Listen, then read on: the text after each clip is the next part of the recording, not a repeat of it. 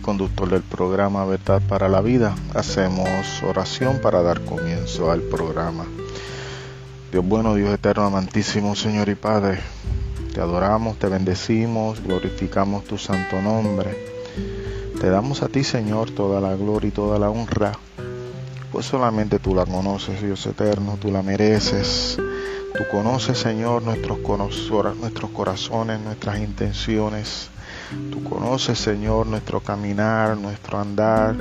Tú conoces, Señor, la profundidad de nuestras intenciones. Tú conoces, Señor, que nosotros y cada uno de los hijos e hijas tuyas te servimos con amor y servimos, Señor, con el propósito de que tú siempre seas glorificado. Te pedimos, Señor, de que tú ayudes, bendigas, protejas a todos nuestros hermanos, todas nuestras hermanas, aquellos hermanos y hermanas que están afectados de salud, tu misericordia les alcance. Y así también, Señor, te pedimos, Dios eterno, que en una forma poderosa también tú alcances, Señor, a aquellos que no te conocen, que puedan sentirse en libertad que su fe crezca, que su fe no desmaye, que día tras día puedan seguir caminando confiados sabiendo de que tú les llevas de la mano. Dale, Señor, a los que son pastores, a los que son ministros, la oportunidad de poder guiar de llevar a tu grey hacia los lugares de delicados pastos y aguas tranquilas que día tras día necesitan llevarlos. Provee para ellos que no les falte necesidad alguna. Llénalos de tu Santo Espíritu, úngelos en una forma poderosa con el propósito, Señor, de que puedan realizar la labor a la cual tú los has llamado. Esto en Cristo Jesús, te lo pedimos Dios eterno, glorifícate en todas sus vidas. Amén, amén, amén. Quisiera por favor aquellos que tienen una Biblia cerca de usted pasar al Salmo número 2, libro 1. Salmo número 2, libro 1. Digo pues libro 1 pues porque Estamos trabajando sobre el primer libro de los Salmos escrito por David. Y en el Salmo número 2 estaré leyendo en el nombre del Padre, del Hijo y del Espíritu Santo. ¿Por qué se amotinan las gentes y los pueblos piensan cosas vanas? Se levantarán los reyes de la tierra y príncipes consultarán unidos contra Jehová y contra su ungido diciendo, rompamos sus ligaduras y echemos de nosotros sus cuerdas. El que mora en los cielos se reirá, el Señor se burlará de ellos. Luego hablará a ellos con furor y los turbará con su ira. Pero yo he puesto mi rey sobre Sión, mi santo monte yo publicaré el decreto. Jehová me ha dicho, mi hijo eres tú. Yo te engendré hoy, pídeme y te daré por herencia a las naciones y como posesión tuya los confines de la tierra. Los quebrantarás con vara de hierro, como vasija de alfarero los desmenuzarás. Ahora pues, oh reyes, sed prudentes Admitid amonestación, jueces de la tierra. Servid a Jehová con temor y alegraos con temblor. Honrad al Hijo, para que no se enoje y perezcáis en el camino, pues inflama de pronto su ira. Bienaventurados todos los que en Él confían. Gracias Señor por tu bendita palabra.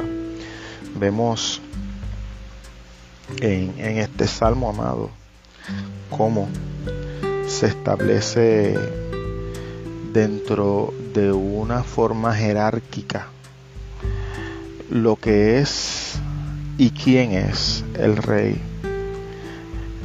El Señor permite que David escriba este salmo con el propósito de amonestar a aquellos que están en liderato. Eh, es, interesante que la mayoría de nosotros que seguimos a conciencia clara lo que está sucediendo alrededor del mundo por muchos años, por muchos siglos, eh, tanto en las historias anteriores del ser humano y del planeta Tierra dentro de lo que es las distintas formas de sojuzgar a la civilización, podemos, podemos ver que tanto en antaño como en este tiempo, eh, la forma de gobernar fueran tribus, fueran familias, fueran naciones, fueran imperios, con mucha regularidad. las personas que llegaban a ser líderes sobre ellos y cada una de estas naciones llegaba un momento que se sentía intocable llegaba un momento que se sentía superior a los demás llegaba un momento en que tanto él, aquellos que le servían y al pueblo al cual estos reyes estaban sobre ellos, eh, daban a entender que el pueblo había progresado, el pueblo había prosperado, debido a que ellos como reyes, o ellos como emperadores, o ellos como zares, o ellos como gobernantes, fueron los que, perdón, fueron los que permitieron que cada una de estas naciones prosperara, se levantara, ejerciera su poderío, inclusive hasta conquistar otras naciones circunvecinas.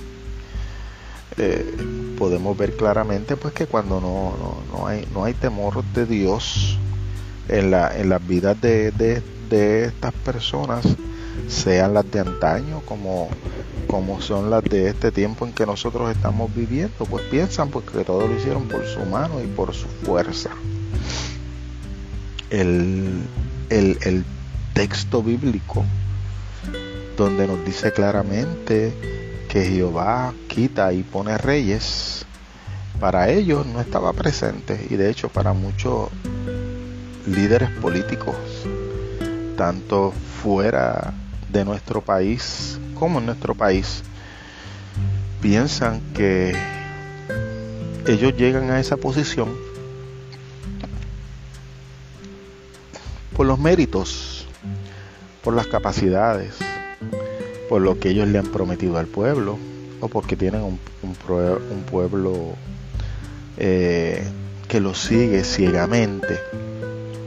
Es bueno que nosotros analicemos que la premisa de que Dios quita y pone reyes todavía está vigente, amados. Eso no se ha quitado. El, nosotros pensar que somos nosotros los que hemos destinado a X o J persona en una posición eh, política, gubernamental, para dirigir las naciones, es, es algo bien alejado de la verdad bíblica, porque nosotros tenemos que entender, amados hermanos, que por encima de lo que nosotros como seres humanos podamos establecer, podemos votar, podamos elegir, por encima de todo eso, es Dios quien decide quién es el que va a llevar las riendas de cada nación y, quiero hablar en esto en una forma bien clara. Si aún Satanás, si aún los demonios, siendo seres que tienen cierta autoridad espiritual, viven en un mundo espiritual y ellos tienen que someterse y regirse por los decretos que salen de la boca de Dios. Dios es que dirige, aunque muchos no quieran verlo en esta forma, porque muchas personas, vamos a ser claros, muchas personas ven eh, el mundo de, de la demoniología como si los demonios estuvieran por ahí sueltos eh, haciendo lo que ellos quieren y como ellos quieren y nadie les pone pautas. Miren, amados, cuando nosotros vamos a la Biblia y nos vamos al libro de Job, que donde, donde más se nos habla acerca de esta situación, el libro, el libro de Daniel se nos habla acerca de esa decisión, eh, los libros, escritos, las cartas escritas por el apóstol Pablo que, se habla acerca de esas decisiones de cómo Dios tiene autoridad sobre esas entes espirituales. Si Dios tiene autoridad sobre las entes espirituales, cuánto más sobre el ser humano que Dios fue quien designó que tuviera vida y Dios lo creó.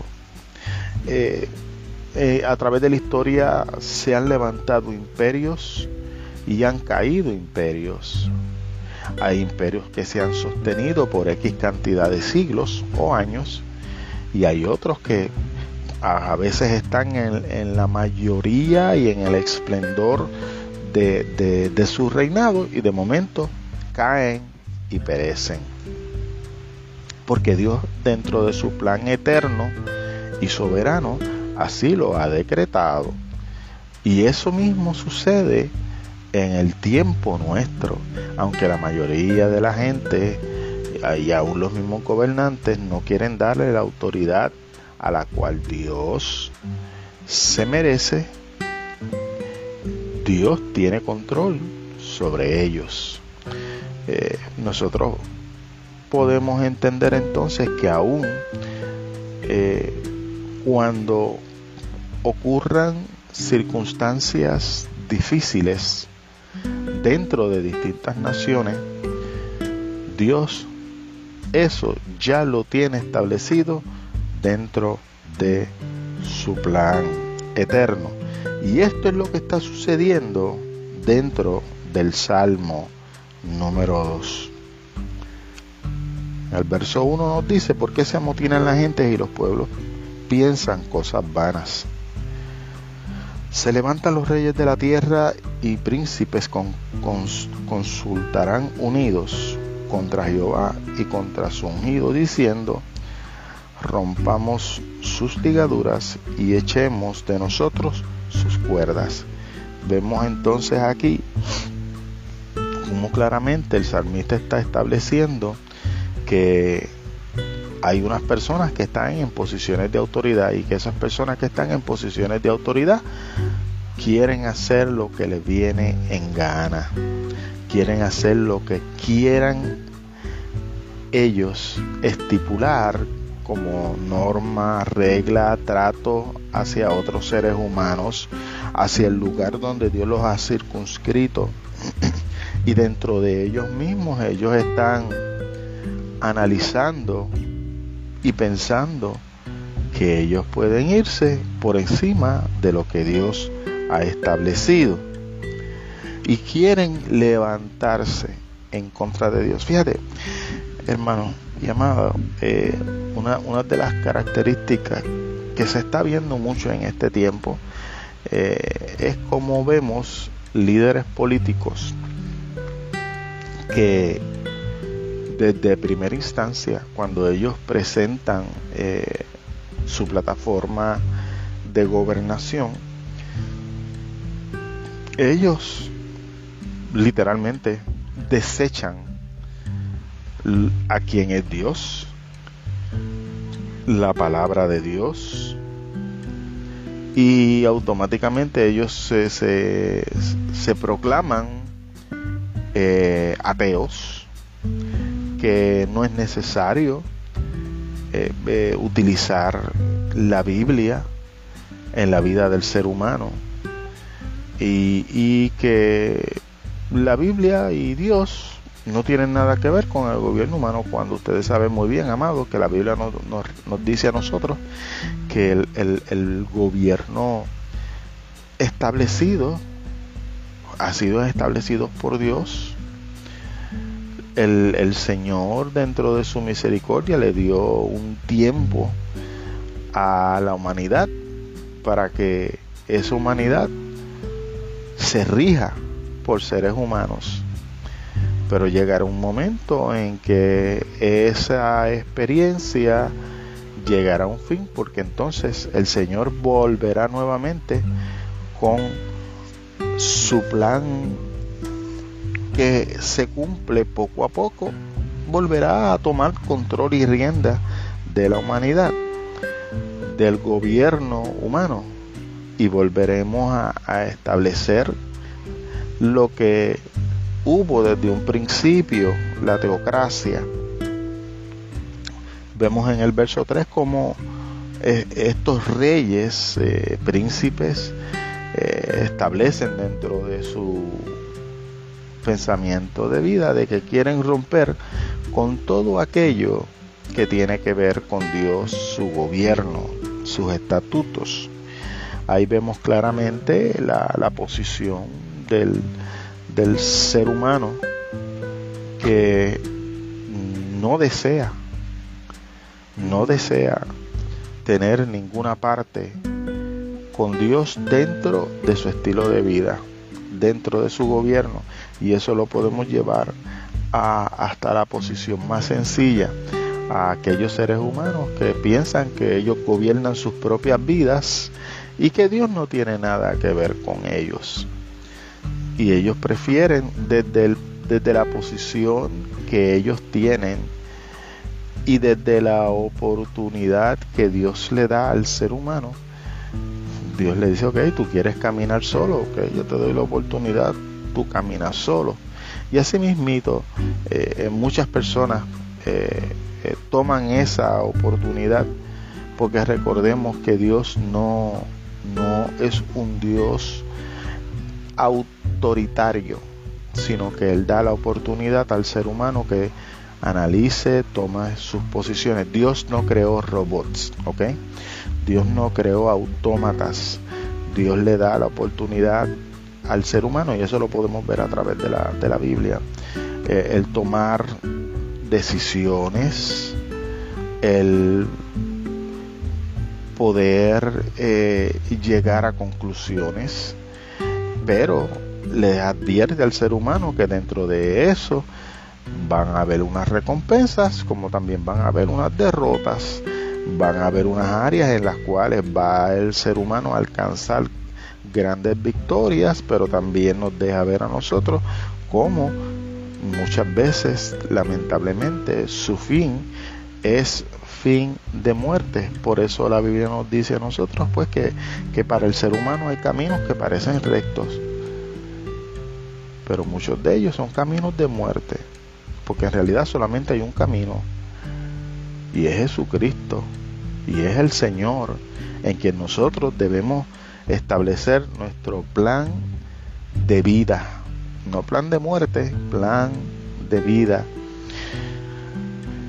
el salmista nos habla y nos deja saber a todos y cada uno de nosotros de que Dios no se queda aislado de los pensamientos de sublevación que tiene el ser humano, de que Dios sabe lo que el ser humano piensa, de que Dios sabe los hechos del corazón de cada persona.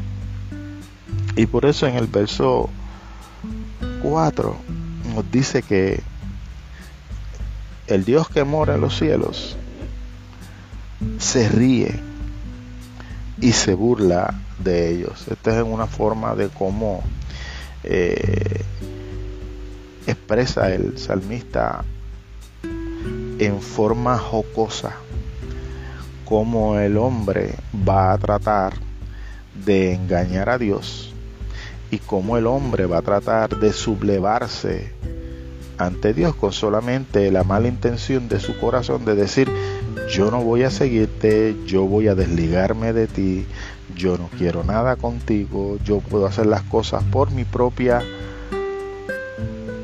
autoridad, por mi propia dirección, porque yo tengo las capacidades para hacerlo.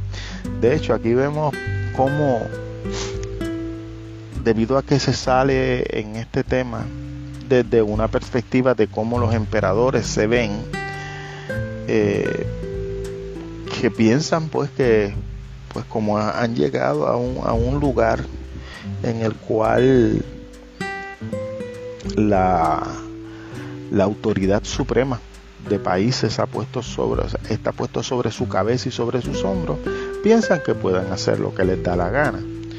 Y déjeme decirle, esto es una, una, una situación de gran responsabilidad para los líderes de cada nación, porque todos y cada uno, como hemos hablado anteriormente, tendrán que darle cuentas a Dios sobre los actos, hechos y oportunidades que Dios les brindó a ellos en su tiempo y en su periodo.